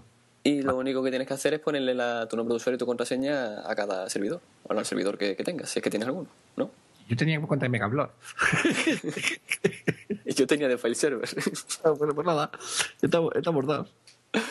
Luego la siguiente pestaña, que es BT, que es BitTorrent. Pues yo aquí, aquí puedes cambiar el puerto, puedes poner velocidad de carga máxima, descarga máxima, si lo dejas en cero es ilimitado, que es como viene por defecto. Y la verdad es que yo aquí no he tocado nada. Yo digo, eso es en caso de que pues, vuestra configuración del router pues no te permita o tengáis hecho un mapeo del, del puerto de, de BitTorrent o de lo que sería la aplicación Torrent que utilicéis, pues utilizáis este puerto para, para, funcionar. De todas maneras, me parece que él automáticamente busca la, el puerto, digamos, que tenga accesible, si no recuerdo mal. Sí. Pero, eso, digo, ahora mismo lo dudo, ¿eh? No, no sé si es así o no. Eh, luego la parte de abajo pone tener tareas automáticamente. Esto creo que es por el tema del ratio de los torres, ¿no? Exactamente. Esto es la, el, el, ratio de compartición. Te explico. Normalmente, hombre, hay que ser generoso en el sentido de que una vez que descargas, pues luego después también, digamos, tienes que dejar disponible lo que serían los ficheros que has descargado pues durante un tiempo pues para que el resto de gente también lo pueda descargar y demás. Entonces, el ratio normalmente recomendado es 1,5. ¿Vale? De tal manera que se, puede, o sea, se, permite que un fichero que tú tengas descargado, una persona y media, digamos, pueda descargarlo desde tu, desde tu servidor. Entonces, bueno, ahí ya un poco a gusto del consumidor. Permite que coloquéis lo que es un rango cero, o sea, no compartís nada, pero bueno, ahí ya cada uno, pues un poco lo que, lo que quiera activar, lo que lo quiera poner. Yo he puesto 1,5, hay gente que tiene puesto 0,5, hay gente que tiene puesto, eh, tiene puesto 1, un poco a vuestra disposición. Yo más que nada he puesto 1,5 pues porque, porque siempre es lo típico. Es un fichero que estás buscando, que solamente lo tiene una fuente o dos, pues hombre, si te pones durante un ratito tú para funcionar y, está, y el resto de gente también tiene puesto este ratio de compartición, pues a 1,5 es más fácil que el fichero se descargue y vaya más rápida lo que es la descarga. Luego tenemos búsquedas en BitTorrent, que la verdad es que la búsqueda que hace el Download Station es una maravilla. Busca lo que no, nadie encuentra. ¿Cierto? Y lo que hay es una serie de, porque son páginas, ¿no? Una serie de páginas, una página, una serie de servidores, donde Download Station va a buscar lo que tú le hayas pedido. básicamente, le puedes agregar alguna más, pero te pide un archivo y yo la verdad es que todavía no sé cómo funciona. Javi Freschi de Infosicado, el día que comimos con él, lo estuvo comentando que él ha intentado y que no lo tiene muy claro. Así que yo no lo he tocado. Los que tiene por ahora, la verdad es que funcionan extremadamente bien. Funcionan de maravilla, encuentra de todo. De todo. Entonces, además, incluso te puedes encontrar lo que es el capítulo este que no tienes de la serie y lo quiero en inglés, con subtítulos, puedes colocarlo en el criterio de búsqueda. Lo que son esos campos y él automáticamente te los localiza. Es una maravilla. Exactamente. Y luego viene lo de FTP, HTTP, que la verdad es que yo tampoco he tocado aquí nada. Eso es, que en un momento dado también se permita lo que sería, pues, el, hay servidores o hay clientes de torrent que permiten compartir de forma directa a través de, servidores de, o de HTTP o FTP. Entonces, bueno, si falla lo que es el torrent y el cliente que el está conectando tiene activado lo que sería la posibilidad de descargar por FTP o por HTTP, pues se puede intentar conectar. Lo que pasa por ejemplo, tampoco lo tengo configurado porque no es muy común que la gente lo tenga, ¿vale? Sí.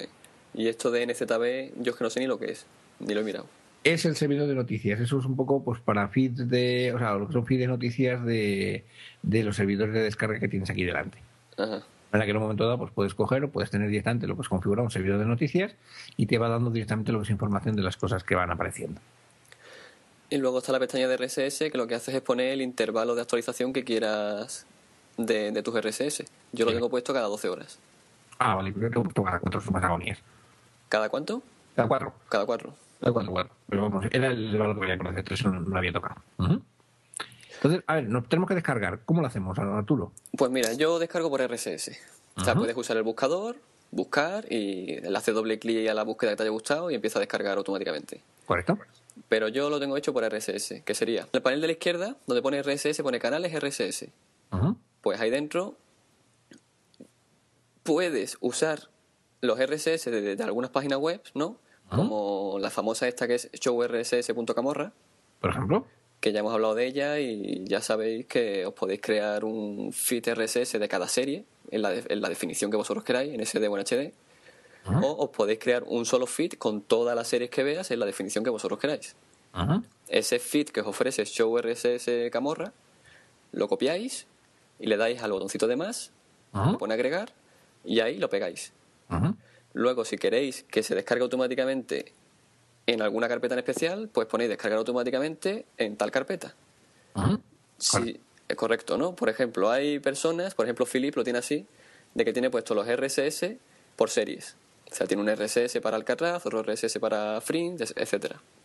Entonces él tiene puesto en cada, cada vez que ha agregado el RSS, en donde pone destino, él ha agregado, pues esto va a la carpeta Modern Family, esto va a la carpeta Alcatraz, esto va a la carpeta Fringe. Entonces cada capítulo se le está descargando dentro de su carpeta correspondiente. Entonces tiene todo siempre ordenado. Yo, por ejemplo, estoy utilizando un feed, pues para el otro día que estábamos hablando de Sherlock, pues puse de prueba el feed de Sherlock que viene de, la aplicación esta de TV Shows.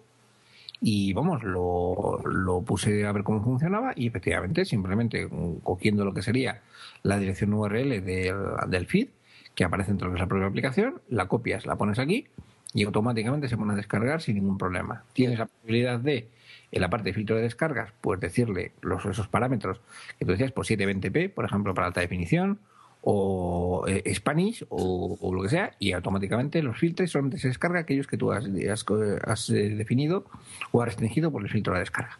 Exactamente, yo lo tengo así. Yo lo que hice fue con la aplicación de TV Show para Mac, ¿Mm? Me suscribí a todas las series que yo veo y empecé a coger todos los feeds de cada una de ellas y los fui agregando uno a uno a, al double, a Double Station. Yo lo hago Y- otra ahora te lo cuento, verás, que te va a gustar. Y, y luego a cada serie pues le tengo puesto su filtro de descarga de que solamente quiero 720p. Ujú. ¿Por qué lo he hecho así? Pues porque el show RSS.camorra no ofrece tanto HD como te ofrece TV Show. Correcto. ¿Cómo lo tienes tú? Yo lo tengo directamente hecho en la aplicación de, del iPhone y del iPad, el de ese file, ¿Sí? sería el módulo de RSS. Yo los tengo añadi- añadidos allí y desde ahí los, los coge y los descarga automáticamente y los pone. Es una gozada. O sea, de ahí lo gestionas todo, ¿verdad? Sí, desde ahí. Yo digo, tengo solamente puesto aquí en el, en el Download Station el de Sherlock, porque lo puse para probarlo. Y la verdad es que digo, pues tanto una opción como otra, pues funcionan muy, muy, muy, muy bien. Sí. Y nada, básicamente el Download Station, esto es lo que hacen, no hace más. Descargar, descarga muy bien. Y además tengo- he comprobado que descarga más rápido que transmisión. Exactamente. Aparte, luego, pues si esto, por ejemplo, lo combinamos con lo que hablábamos antes de los formatos de fichero, eh, si tienes que mover, por ejemplo, pues las películas o las series que has descargado eh, entre discos, eh, pues si le digo de tenerlo en FAT a tenerlo a XT, pues la verdad es que después la velocidad de transferencia se notan un montón, ¿verdad, Arturo? Sí. Ah. Yo moví mi, mi biblioteca de, de iTunes, que eran 480 gigas, y cuando lo tenía en FAT32 los dos discos, me tardaba un día y medio. Cogí el disco duro donde iba a meter toda la biblioteca y lo puse en XT4 y me tardó 8 horas. Pero fíjate, qué diferencia. Fíjate qué diferencia de XT4 a FAT. yo te conté, ¿no? O sea, yo empecé a hacer pruebas de descarga y tal, y tenía pues eso, pues 21 gigas de, de episodios y de cosas que había puesto pues, para pruebas. Ya digo, el sistema de download de Station funciona muy rápido, se descarga muy, muy, muy, muy bien, incluso en condiciones de conectividad de red, pues tampoco óptimas, porque digo, aquí en la Sierra, pues la verdad es que tampoco tenemos unas líneas fantásticas para, para coger y para descargar. Y bueno, pues lo co- cogí desde, el- desde la cama, estaba con el iPad, le puse directamente, pues muévelos de este disco a este otro. Me fui para el baño, tal, y cuando salgo, digo, pues son 20 y pico gigas, pues va a tardar esto un tiempecito. Y cuando ya salí de la ducha, que no había pasado por más de 10 minutos, ya se había comido todo. O sea, me, puse a mirar y dije, "Bueno, esto lo ha perdido, lo ha quitado, no, no está. Pero lo había movido perfectamente. O sea, el sistema del NAS propio de gestión de ficheros y demás, con su, en su formato nativo, es una maravilla. Además, a mí lo que más me gusta es que aparte de que descarga muy bien y tiene mucha- muchas fuentes, lo que más me gusta es lo del plan de programa. Eso de que cuando yo esté fuera de casa ponte a descargar toda leche y, y cuando llegue a casa, que él sabe a la hora que llego a casa, baje la velocidad, eso es una gozada. Tú conoces como diciendo, vamos arriba a casa. sí, la verdad es que. Además, podéis configurar, ya digo, el, el tanto por ciento que queréis. O sea, tenéis los tres estados. El desactivado totalmente, o sea, con lo cual el Download Station no utiliza nada, o sea, aunque tenga tareas pendientes, no descarga. Además, comprobado, no descarga. O sea, no, no es como otros clientes que hacen trampas. Sí. Cuando dices, no, te, digo que parar. Bueno, para, pero es que como tengo aquí una feed, te pongo a descargar un poquito y tal. No, no. Lo hace perfectamente. Tenéis la parte de descarga medias, que es el ratio que vosotros le decís, por ejemplo, 100K de, su, de descarga y 10K de subida, por ejemplo, y con lo cual os deja pues navegar internet y hacer un poco todo lo demás sin ningún tipo de problema. Y luego tenéis directamente lo que es el, el, el- el all you can eat, o sea, todo lo que pueda directamente de, de- de internet, por ejemplo, cuando esté fuera de casa o cuando está por la noche. Ya digo, funciona muy, muy bien. Sí. Otra cosa también que hace muy buena es que cuando termina todas las descargas no, no está utilizando ancho de banda. O sea, es una cosa también que es fantástica. O sea, aparte de lo que es el ratio que tú tengas de compartición, cuando el ratio se cumple, la descarga, aunque la tengas directamente dentro de lo que es la pestaña del Download Station ahí planteada como terminada y demás, no utiliza nada de ancho de banda. Exactamente. Muy bueno. Porque hay otras veces que otras aplicaciones la tienen ahí plantada, entonces, como tú tienes esa fuente disponible y alguien está solicitando y el número de semillas o de, de, de clientes que tienen este fichero es muy poco, pues dice, bueno, pues por ser tú, o tengo lo que es un ratio contigo muy muy muy eh, muy en desventaja, pues se pone a descargar aunque no supuestamente no te lo permite. Download Station no hace eso, o sea, cuando le dices que no, es que no. Y cuando dice que está parado, está parado, y cuando ya ha terminado, ha terminado. No utiliza nada de ancho de banda, aunque tenga tareas directamente en, en finalizadas. Y arranca enseguida, no se pone a buscar nada, nada, arranca del tirón. Sí, el tirón, correcto. Pues otra duda que han tenido muchos de los oyentes, que hemos recibido muchos emails, es el tema de la biblioteca de iTunes al NAS. Correcto. A ver, está la parte oficial, ¿no? Que es la que te dice Apple, que está que es la parte de migrar la biblioteca a otra biblioteca. Yo eso no lo recomiendo, porque eso no va a tardar como me tardaba a mí un día y medio pasándolo a lo bestia. Os puede tardar dos semanas. O sea, eso no lo hagáis. si vuestra biblioteca es grande, si vuestra biblioteca es pequeña, sí, hacerlo. Yo voy a explicar cómo yo lo hice. Lo primero que hay que hacer es crear una biblioteca nueva de iTunes en el NAS. Eso desde, lo que sería la, aplicación de iTunes en las preferencias, ¿verdad? Exactamente. Correcto. Bueno, no, lo que hay que hacer es dejar pulsada la tecla Alt y abrir iTunes. Ah, bueno. y, cuando aparezca seleccionar biblioteca, pues tú le, decís que no, que no queréis seleccionar ninguna, que lo que queréis es crear biblioteca.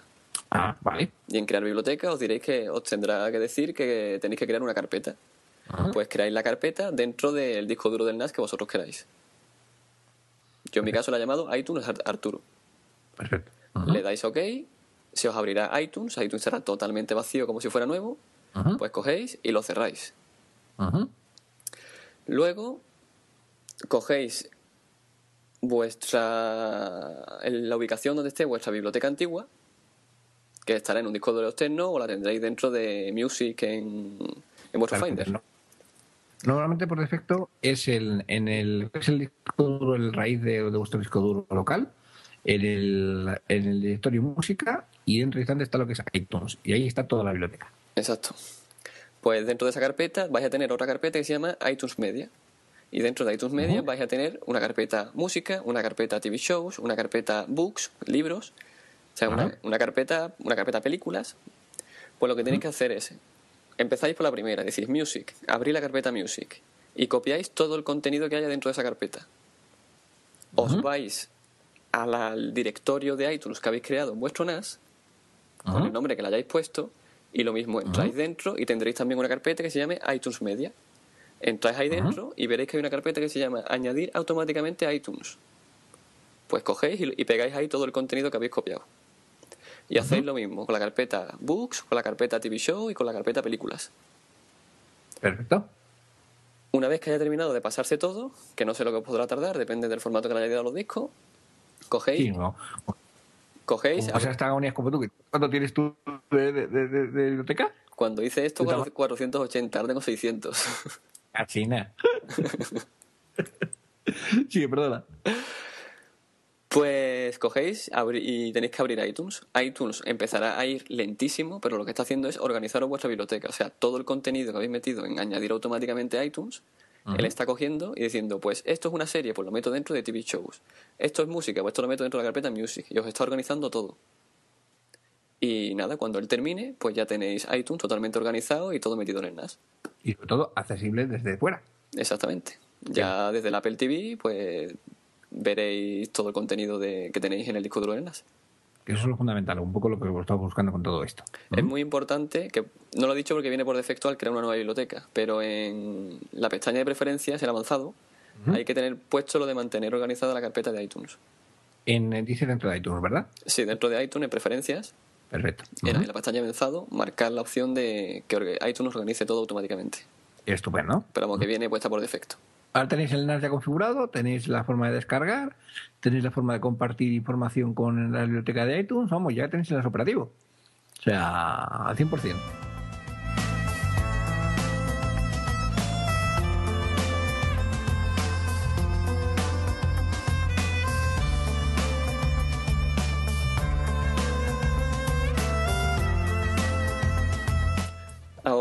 Explicar cómo, cuando descargan a través de Download Station, cómo meten los subtítulos, ¿no?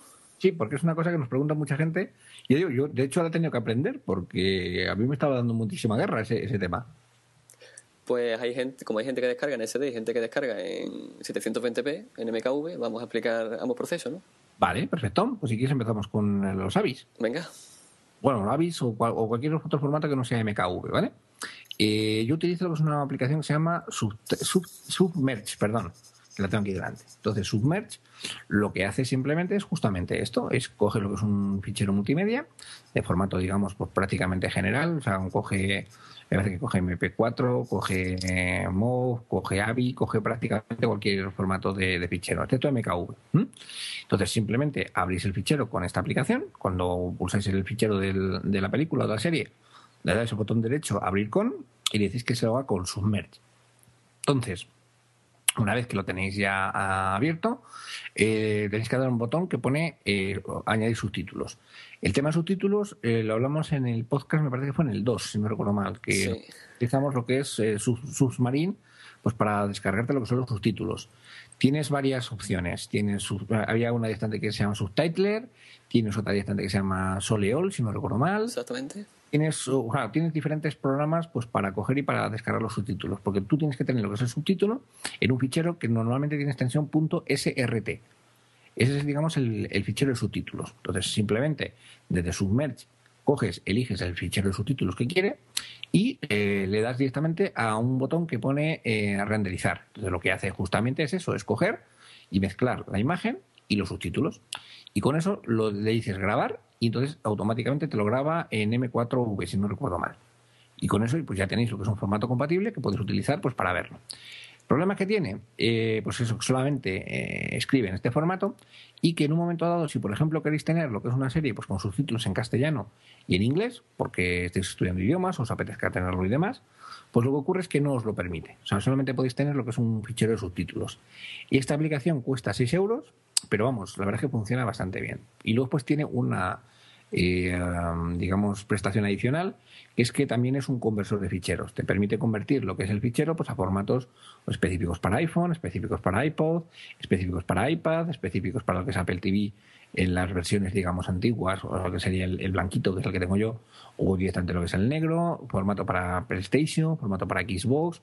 Lo único que ocurre es que en ese proceso de conversión, pues tarda tiempo. Estábamos hablando de 20 minutos, media hora por cada giga del fichero. Con lo cual, pues bueno, tenéis también que tenerlo en cuenta. De tal manera que pues tenéis un mezclador de subtítulos por un lado y un conversor de subtítulos por el, todo, digamos, en la misma aplicación. Es una, una es la que utilizo cuando no encuentro que es un fichero en MKV y la verdad es que funciona bastante bien. Pues yo, si te parece, voy a contar los MKV. Perfecto. Que es mi, mi rama. el amo de alta definición. Por eso toda mi biblioteca es tan alta. Claro, claro. Pues mirad, yo uso Subler. Eh, lo primero es que Subler es un programa gratuito. Poniendo Subler en Google lo podéis descargar fácilmente, pero pondremos el enlace en el post. Lo primero que tenéis que hacer en Subler es entrar en sus preferencias, o sea, en Files, no, perdón, en Subler y preferencias. Y ahí dentro tenéis que ir a la pestaña de audio y tenéis que seleccionar lo de Convert AC3 Audio to AAC. Ha sonado a cuento chino, pero es eso, lo que hay que marcar. Una vez que tenéis marcado eso, pues lo único que tenéis que hacer es coger vuestro fichero MKV y arrastrarlo dentro de, Subler. Os aparecerá una ventanita y os dirá, hay dos archivos, uno de audio y uno de, vídeo.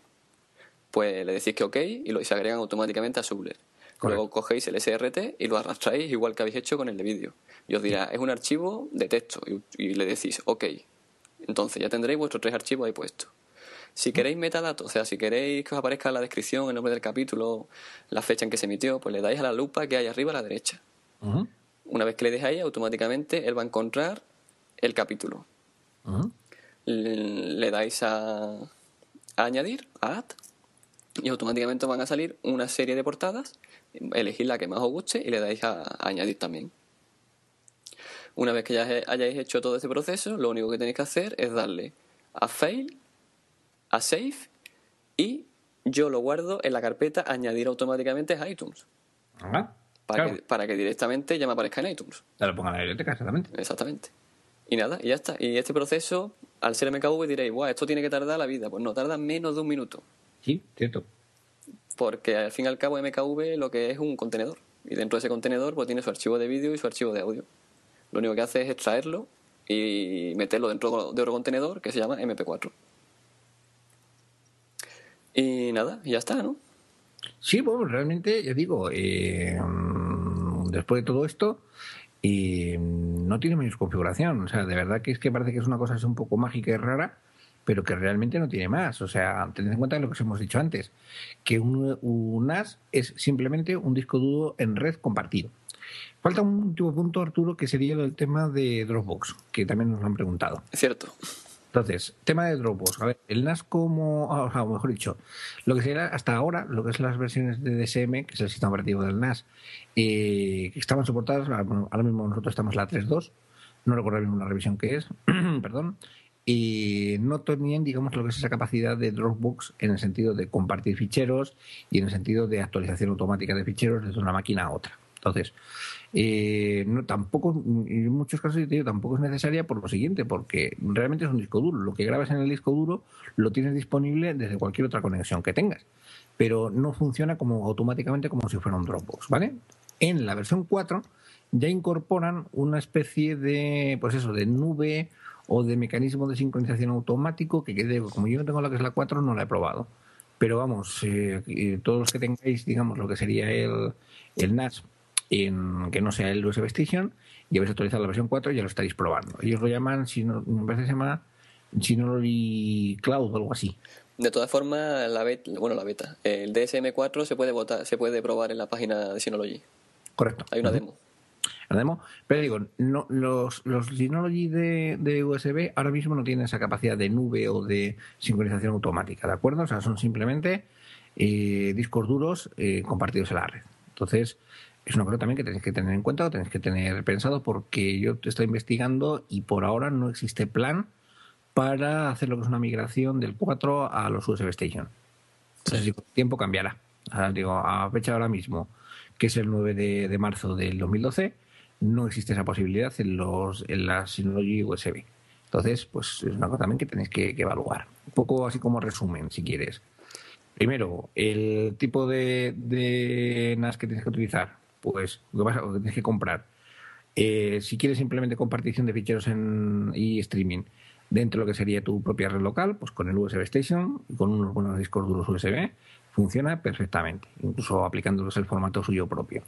Si necesitas eh, protección de datos o necesitas que que la información es especialmente sensible y no la puedes perder, piensa directamente en modelos de cabina. Existe, digo, modelos de con dos discos para montar un RAID 1, modelos de 4, de 6, de 8, lo que pasa es que evidentemente pues son más, más caros y evidentemente también tienes que tener en cuenta que tienes que, adquirir el módulo del, del, NAS más los discos duros para llenar lo que son las bahías. Entonces, es una cosa pues, que hay cada uno con su presupuesto y con las necesidades que tenga, pues que elija un poco el que quiera.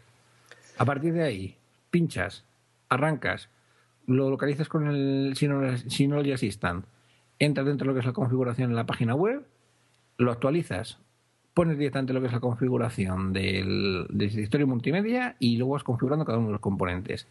Y a rodar. O sea, realmente no tiene mucho más.